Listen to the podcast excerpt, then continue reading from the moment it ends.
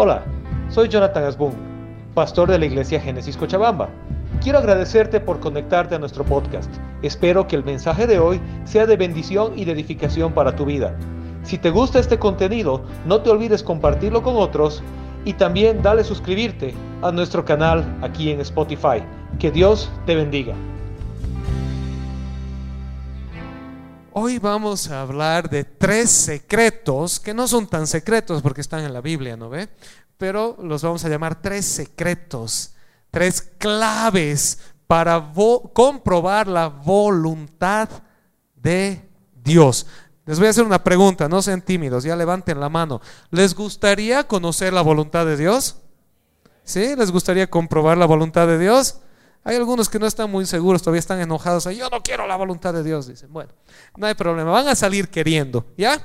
Bueno, vamos a leer en la Biblia tres secretos acerca de cómo comprobar la voluntad de Dios. Y los vamos a encontrar en dos versículos que están en Romanos capítulo 12, versículos 1 al 2. Los vamos a leer. Así que, hermanos, yo les ruego por las misericordias de Dios, que se presenten ustedes mismos como un sacrificio vivo, santo y agradable a Dios. Agradable, agradable a Dios. Así es como se debe adorar a Dios. Y no adopten las costumbres de este mundo, sino transfórmense por medio de la renovación de su mente para que comprueben cuál es la voluntad de Dios, lo que es bueno, agradable y perfecto. Estamos leyendo de la Reina Valera contemporánea el día de hoy. Lo grave cuando te sabes un versículo de memoria y lo lees en otra versión es que se te traba la lengua, ¿no? Pero bueno, estamos viendo ahí el capítulo 12 de Romanos. El apóstol Pablo comienza esta sección de Romanos. Y esto es bien importante entender. Romanos tiene 16 capítulos. ¿Cuántos capítulos tiene Romanos? faith. Romanos tiene 16 capítulos. Los primeros 11 capítulos de Romanos, el apóstol Pablo está tratando con la salvación, con la justificación, con lo que Dios ha hecho en favor nuestro para sacarnos de la muerte a la vida, para traernos a su reino. Y ha venido hablando durante 11 capítulos de eso, y en el capítulo 12 él entra y empieza a hablar de lo que a nosotros nos toca hacer. Romanos 12, 13, 14, 15 y una parte del 16, porque el último son saludos, está hablando de cómo nosotros debemos vivir como cristianos. Nos está explicando cuál es el estilo de vida de un cristiano. Y él comienza estos primeros dos versículos sentando el fundamento del estilo de vida de un cristiano. Y ahí vamos a identificar tres secretos, tres fundamentos, tres cosas básicas del estilo de vida de un cristiano que nos van a ayudar a comprobar la voluntad de Dios. ¿Están listos? Amén. ¿Están listos? Amén. Número uno, primer secreto. Tomar en cuenta las misericordias de Dios. Míralo al de al lado y dile, toma en cuenta las misericordias de Dios. Ojo, hay que leer con cuidado porque no es algo muy fundamental, pero el apóstol Pablo no dice tomando en cuenta la misericordia de Dios, dice las misericordias de Dios. ¿Sabes por qué? Porque la misericordia de Dios se manifiesta en nuestras vidas de muchas maneras y de manera continua. No es que Dios tuvo misericordia de ti una vez y a partir de ahí estás chao. Dios tiene constante misericordia de nosotros y de muchas maneras perdona nuestros pecados, nos adopta como hijos, nos da su Espíritu Santo, nos justifica, nos abre la mente, etcétera, etcétera, etcétera. Entonces, tomando en cuenta las misericordias de Dios, lo primero que necesitamos hacer es acordarnos eso, acordarnos que vivimos una vida que recibe misericordia. ¿Estás aquí? Hola. Vivimos una vida que recibe misericordia. Imagínate si la, misericordia de Dios se acabara o durara una sola vez. Algunos padres de la iglesia en el siglo V, siglo IV escribían y decían, cuando te bautizas, Dios te perdona tus pecados y de ahí para adelante estás chao. Tienes que vivir en santidad, bien radicales. De, de, hecho, hay testimonios de algunas personas que no se querían bautizar hasta que se estaban por morir, por eso, porque tenían miedo. Decían, quiero seguir viviendo mi vida y una vez que me bautizo se acabó la vida. Y en su lecho de muerte, ahora sí me voy a bautizar para irme al cielo. Porque no entendían que la misericordia de Dios es constante. Dios nos las da cada día. Amén. Somos receptores de su misericordia, de sus múltiples misericordias.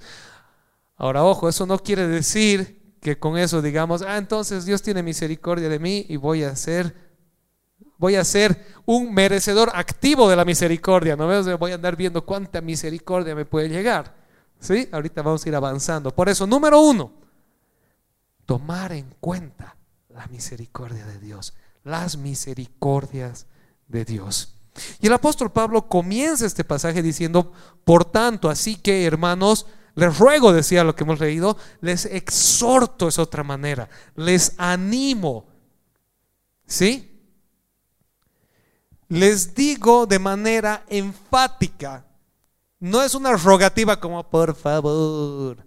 Es una rogativa como ya pues. ¿Sí? ¿Está bien? Les ruego, les exhorto, les animo por las misericordias de Dios. Entonces, punto número uno, la exhortación que Pablo nos está dando está fundamentada en una respuesta de gratitud y asombro por las misericordias que Dios ha tenido por nosotros. Solamente podemos vivir una vida que agrada a Dios si entendemos y tomamos en cuenta cuán misericordioso es Él. Amén. Punto número uno, tomar en cuenta las misericordias de Dios. Ahorita vamos a pasar al punto número dos, pero hay un detallito más que no quisiera dejar por alto aquí. Esto es una cruz al orgullo. Porque no vamos a comprobar la voluntad de Dios porque seamos muy buenos, por nuestros propios medios, porque no los merezcamos, porque no los hayamos ganado, porque seamos muy pintudos, muy capos, muy hábiles, muy ricos, muy rubios, muy morenos, no sé lo que quiera ser, por misericordia. Es por misericordia. Amén. Y lo hace esto democrático para todos. Toditos estamos en el mismo nivel. Todos nos quedamos cortos y a todos nos fue dada misericordia. Amén. Entonces, número uno, recordemos con gratitud y asombro. Gratitud de que nos dieron algo que no merecíamos y asombro porque quien nos lo dio tenía todo el derecho de juzgarnos pero decidió aceptarnos. Amén. Ok. Número dos, segundo secreto. Presentarse como sacrificio. Ahora sí, otra vez, mira al de al lado y dile, preséntate como sacrificio. Algunos no han mirado al de al lado. Si no tienes nada de al lado, míralo al de atrás. No sé, alguien, alguien mira y dile, preséntate como sacrificio. Vamos a volver a leer la segunda parte del versículo 1. La primera parte dice, por tanto, hermanos, les ruego por las misericordias de Dios. Continúa y dice que presenten sus cuerpos como sacrificio vivo, santo, agradable a Dios. Esta es su adoración y su servicio lógico y espiritual. ¿Qué, ¿De qué está hablando ahí? Vamos a analizar esta pequeña y tan profunda enseñanza de Pablo. Dice así, por lo tanto, hermanos, preséntense como sacrificio. ¿Sí? ¿Qué tipo de sacrificio? Dice, vivo, santo y agradable a Dios. Y luego continúa, continúa diciendo lo que ahorita vamos a desarrollar. Pero empezaremos por el principio. Presenten sus cuerpos como sacrificio. Presenten su ser como sacrificio. Ahora, literalmente el griego dice presenten sus cuerpos. ¿Sí? Pero tienes que entender que por detrás está la idea de que tu cuerpo va a hacer lo que tu alma le dicta. ¿Sí? Entonces, el hecho de presentar tu cuerpo como sacrificio incluye también que tu alma está metida en eso. Amén, ¿vamos bien? ¿Sí? Porque alguno podría decir es que yo en mi corazón me entrego al Señor, pero mi cuerpo, la carne es débil, ¿no ve? ¿Sí? ¿Alguna vez te has hallado a ti mismo diciendo, la carne es débil? Presenten sus cuerpos como sacrificio. ¿Qué tipo de sacrificio? Vivo, santo y agradable. ¿Por qué vivo? Tenemos que entender esto en contraste con el Antiguo Testamento. En el Antiguo Testamento habían sacrificios, ¿sabían? ¿Sí? ¿Quién ha leído el Antiguo Testamento? A ver, levanten la mano, sean sinceros, pero. Si has leído el Antiguo Testamento, vas a encontrar que había una serie constante de sacrificios en el altar del templo. Se llamaban sacrificios. Y estos eran sacrificios muertos, porque lo que se llevaba ahí se mataba. ¿Sí? Y el apóstol Pablo aquí dice, no, ustedes se van a presentar como un sacrificio en vida, no en muerte. Su vida es el sacrificio a Dios. Es un sacrificio vivo. Número dos dice santo. ¿Qué quiere decir santo? Apartado, separado, consagrado. A ver, pueden decir conmigo fuerte, consagrado. Cuando se llevaba el buey, el cordero, el carnero, en algunos lugares en Levítico los más pobres llevaban las palomitas a sacrificarlos al altar, no podías escoger el primero que se pasaba por adelante. Tenías que escoger el que llegue al estándar de perfección. ¿Sí? Es decir, el carnerito que ibas a sacrificar tenía que estar limpiecito, sin ningún tipo de defecto, estar bien gordito, estar simpático. Porque a Dios no le ibas a entregar lo que te sobraba, tenías que entregarle lo mejor. Entonces estos animalitos eran apartados, consagrados, no para la parrillada del domingo, sino para entregárselos a Dios como sacrificio. ¿Vamos bien? ¿Sí?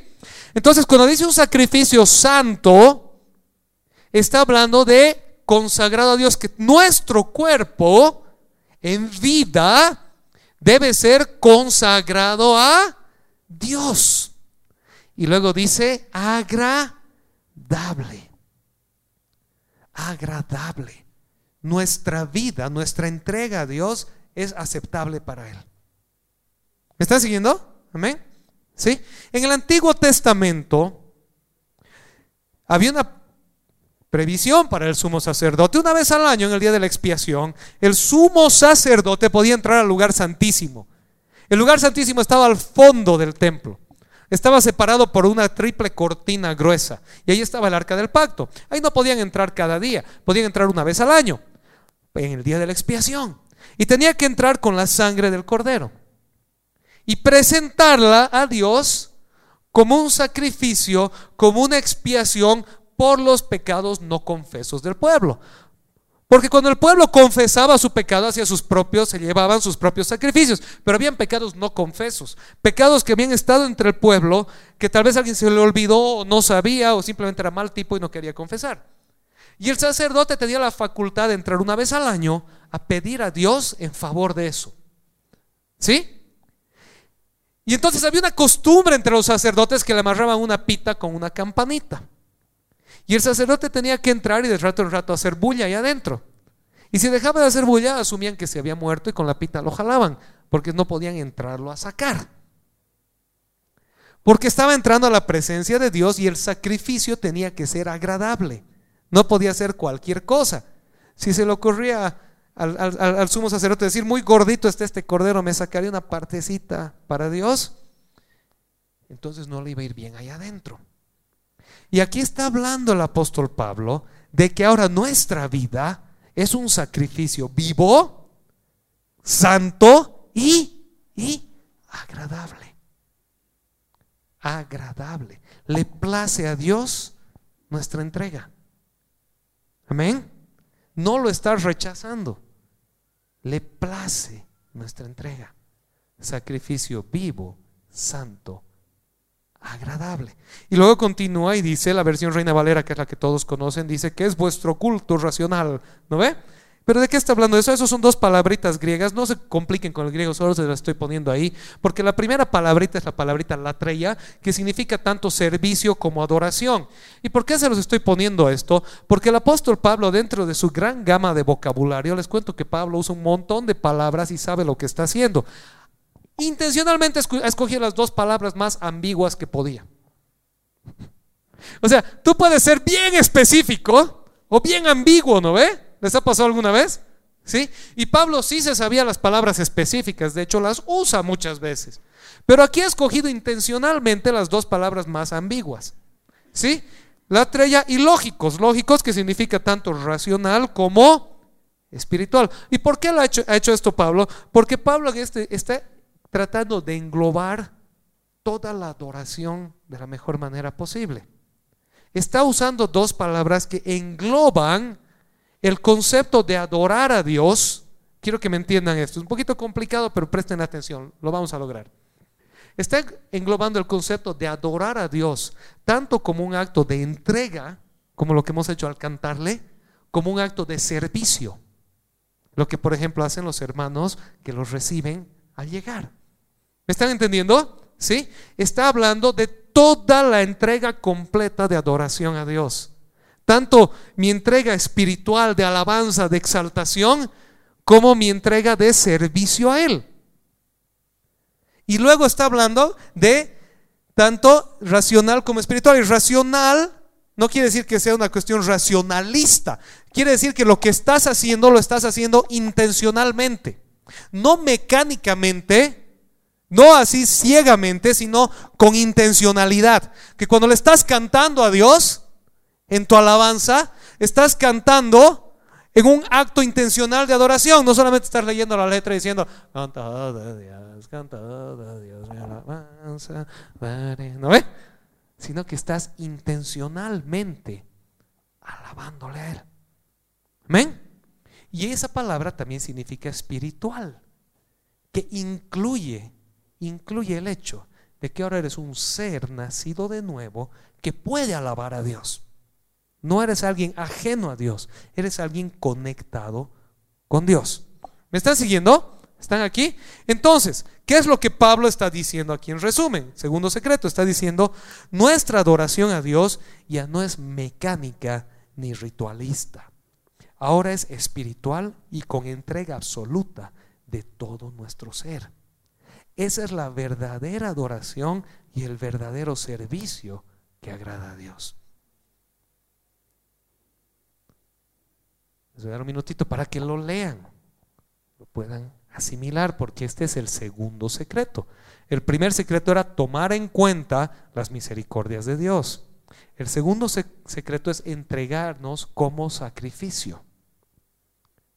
El secreto es entregarnos como sacrificio. Luego nos explica de qué está hablando, qué tipo de sacrificio. ¿Sí? Secreto número uno, tomar en cuenta sus misericordias. Secreto número dos, entregar nuestro cuerpo como, como, a ver, la mitad están despiertos. Entregar nuestro cuerpo como sacrificio. sacrificio. ¿Qué tipo de sacrificio? No que te flageles, ¿sí? No que te vistas como monje tibetano sino que en tu vida, sacrificio vivo, que tu vida la consagres a Dios, la separes para Dios y la hagas agradable a Él, porque Él la recibe con, con agrado. Amén. Y al hacer esto, al hacer esto, dice que le vas a adorar de verdad. Tu adoración va a ser genuina. Tu adoración que no tiene tanto que ver con tu expresión exterior como con tu entrega y servicio a Él. Como con tu intencionalidad en lo que estás haciendo. No es mecánico, es intencional, es espiritual. ¿Amén? ¿Estamos aquí? ¿Me están siguiendo? ¿Sí? Entonces, secreto número uno, tomar en cuenta sus misericordias. Secreto número dos, entregarnos como sacrificio. Quiere decir consagrarnos a Él. Amén. Y este es un buen punto para que empecemos a hacer una introspección, una reflexión. Porque la parte de misericordia es sencilla, ¿no ves? Extiendes la mano y recibes misericordia, eso es fácil. Creo que todos somos receptores de misericordia. La pregunta número uno era si somos conscientes de eso. Si somos conscientes que hemos recibido misericordia. A veces no nos damos cuenta. Pero ahora ya lo sabemos. Ya, ok, soy receptor de misericordia. La segunda pregunta. ¿Estoy siendo un sacrificio vivo a Dios? ¿Mi vida está siendo consagrada a Dios?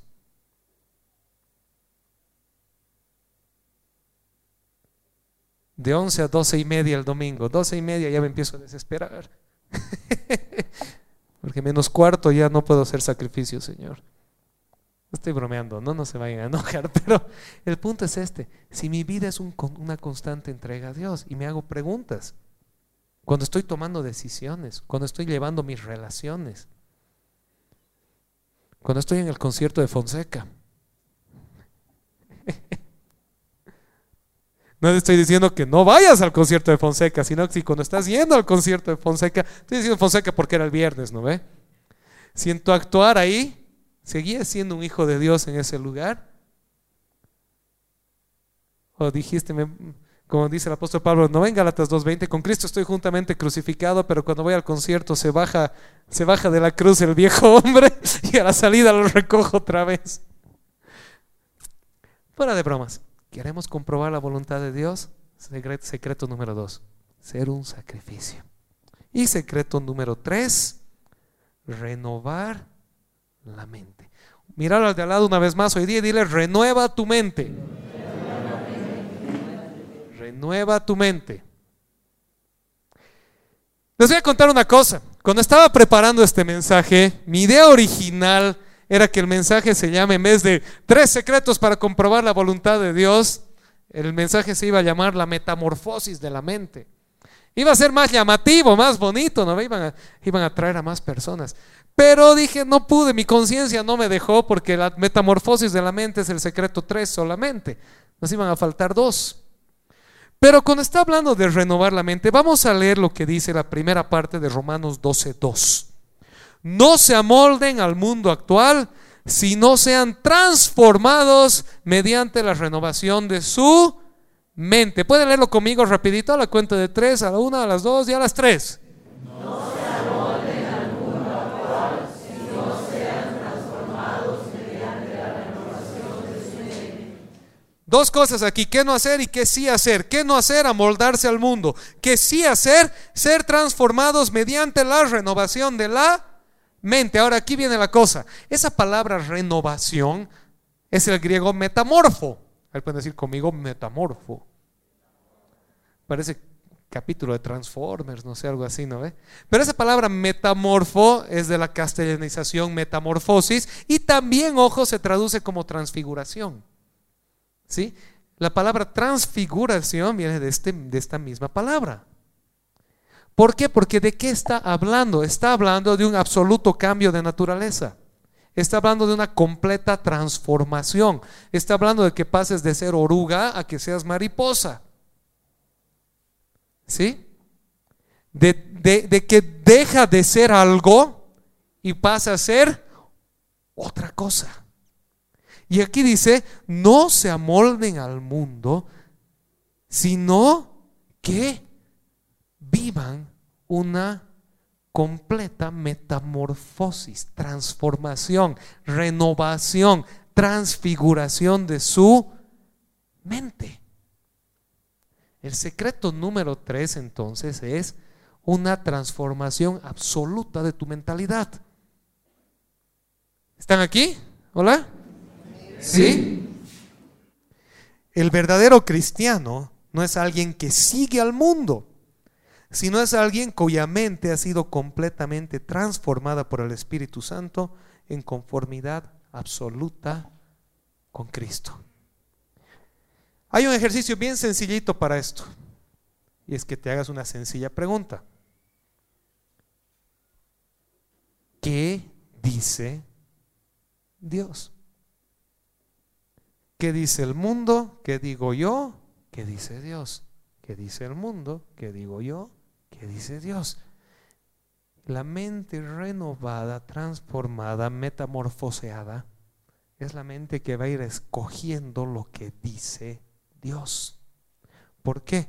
Porque esa mente está en un cuerpo que ha sido transformado por el Espíritu Santo y que ha sido entregado como sacrificio a Dios. Amén. Y que entiende que es receptor de misericordia. Entonces, cuando viene alguien y te dice, tienes que perdonar, porque pues, que me pida perdón primero. Ya le he perdonado.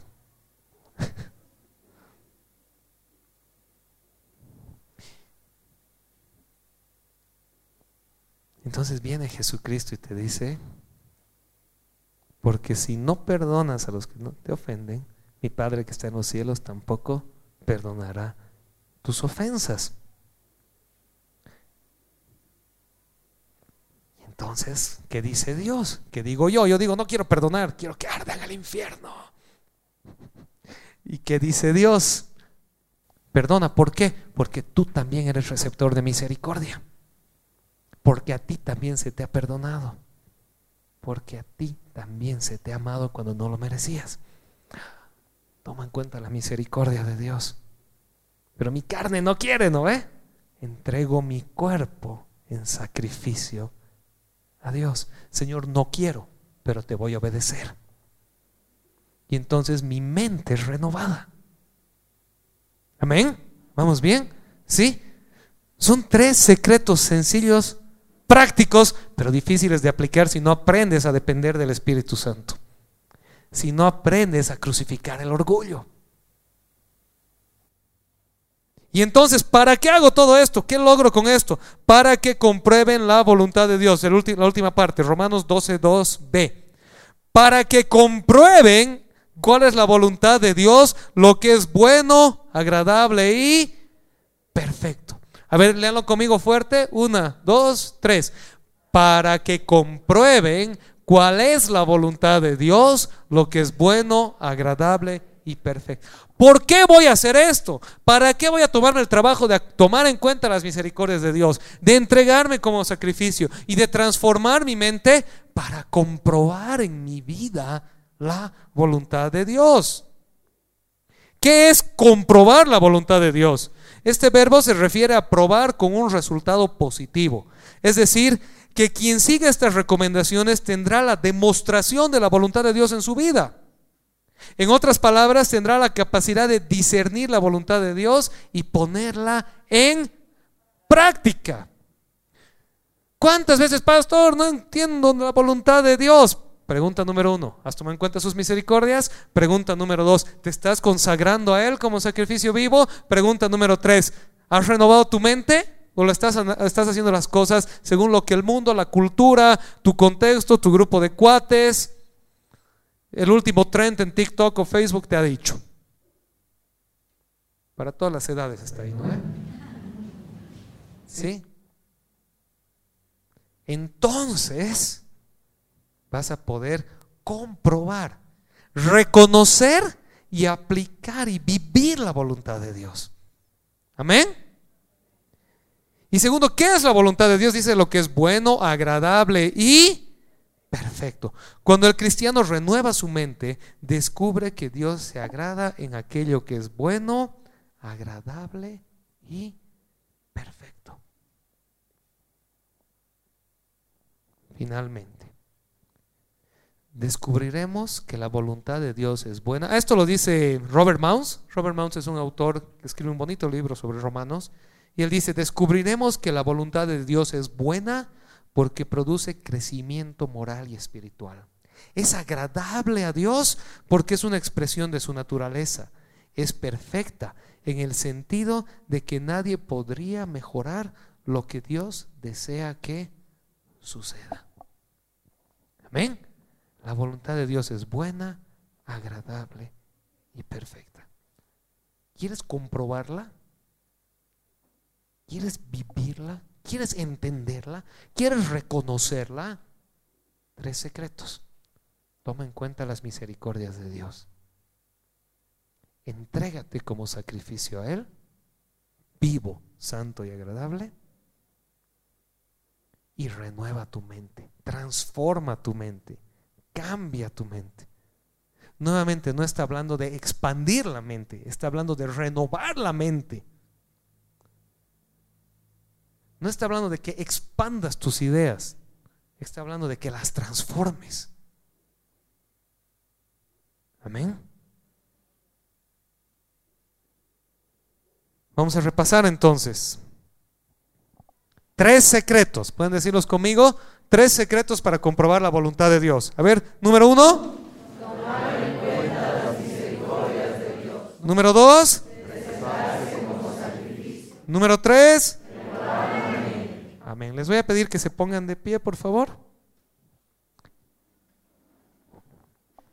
Y vamos a leer dos pequeñas conclusiones. ¿Sí? Dice así, hoy vivimos en un mundo que cada vez más llama a lo bueno malo y a lo malo bueno. El profeta Isaías nos advierte acerca de esto y dice, hay de aquel que lo hace, hay de aquel que llama a lo bueno malo y a lo malo bueno. Por el contrario, la voluntad de Dios será siempre lo que es bueno, agradable y perfecto. Vivimos en un mundo en el que cada vez más llama a lo bueno malo y a lo malo bueno. Celebra lo que es malo y ataca a lo que es bueno. Les voy a dar solo un ejemplo veloz. El otro día escuchaba de alguien que se acababa de divorciar y entonces hizo su viaje de celebración de divorcio con sus amigos y se fueron a Argentina. Antes te divorciabas con pena. No era algo bueno, era algo que pasaba. Y no estoy por si acaso juzgando o atacando a alguien que haya vivido esa situación. Pero entendías que no era lo que alguien deseaba. Era el resultado de situaciones que querías evitar. A veces se da. Pero no era algo que lo volvías un crucero de celebración, ¿no ve? ¿Sí? Antes, en vez de tener su polera de la novia, pones el ex esposo en la polera, ¿no ve? Y todos aplaudiendo. Se celebra lo malo. Y entonces se va a casar. ¡Qué barbaridad! Tu última noche de libertad. ¿Estás seguro? Tan joven, pero disfruta primero tu vida. Cuando estés bien arruinadito, ahí te casas.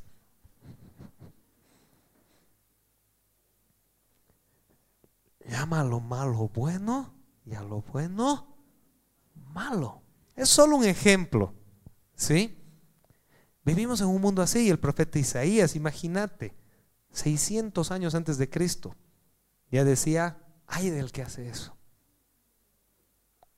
Vivimos en un mundo confundido, en un mundo que está patas arriba, que parece que se ha comido el hongo de Alicia en el país de las maravillas, ¿no ve? ¿Sí? Pero en medio de eso entra Dios y dice, renueven su mente, renueven su mente. Ustedes no sean así.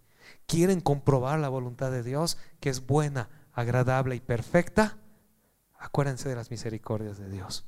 Entréguense como sacrificio, renueven su mente. Hoy más que nunca, Dios está buscando que su iglesia se entregue por completo a Él, en sacrificio vivo, santo y agradable en verdadero servicio y adoración, y que como resultado sus mentes sean transformadas y sus vidas reflejen su perfecta voluntad. La pregunta para ustedes es, ¿estás listo a responder a este desafío divino? Una persona. ¿Estás listo a responder a este desafío divino?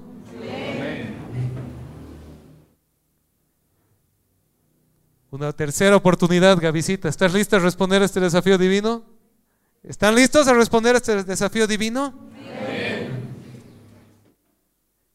Toma en cuenta las misericordias de Dios. Entrégate como sacrificio. Renueva tu mente. Vas a empezar a ver la voluntad de Dios en tu vida. Y como iglesia vamos a empezar a ver la voluntad de Dios en nuestras vidas y en nuestras familias y en nuestros hijos pero tenemos que vivirlo. Amén. Oramos. Padre amado, te damos gracias el día de hoy, Gracias Señor porque en tu palabra tú nos dejaste una guía tan clara, Señor. Algo tan sencillo, pero que a la vez nos cuesta tanto en la carne, Señor. Nos resistimos, nos enojamos. Nos molesta, Señor. Desde el principio nos ha costado, Señor. Por alguna razón el ser humano prefiere sufrir y tener la razón que disfrutar de ti y aceptar que no podemos solos. Señor, hoy te pido por todos los que estamos aquí, por los que no han podido venir, por los que nos ven en las redes sociales. Señor, hemos dicho en, tu, ti que este va a ser un año de crecer en tu palabra, Señor, de profundizar en tu palabra. Ese es el objetivo de este año. Pero ¿de qué nos sirve crecer en tu palabra, Señor, si solamente se queda para inflar nuestro conocimiento? No, Señor, te pedimos que tu palabra nos confronte, nos llene de asombro y gratitud por tu gran misericordia, nos motive a una entrega a ti y transforme nuestra mente, Señor. Que no sea el mundo, las redes sociales, la tecnología, los amigos, la cultura que nos rodea, la tradición. Que sea tu palabra la que moldea nuestras vidas. Que podamos renovar nuestra mente, Señor. Transformar nuestra mentalidad en servicio a ti, en adoración a ti.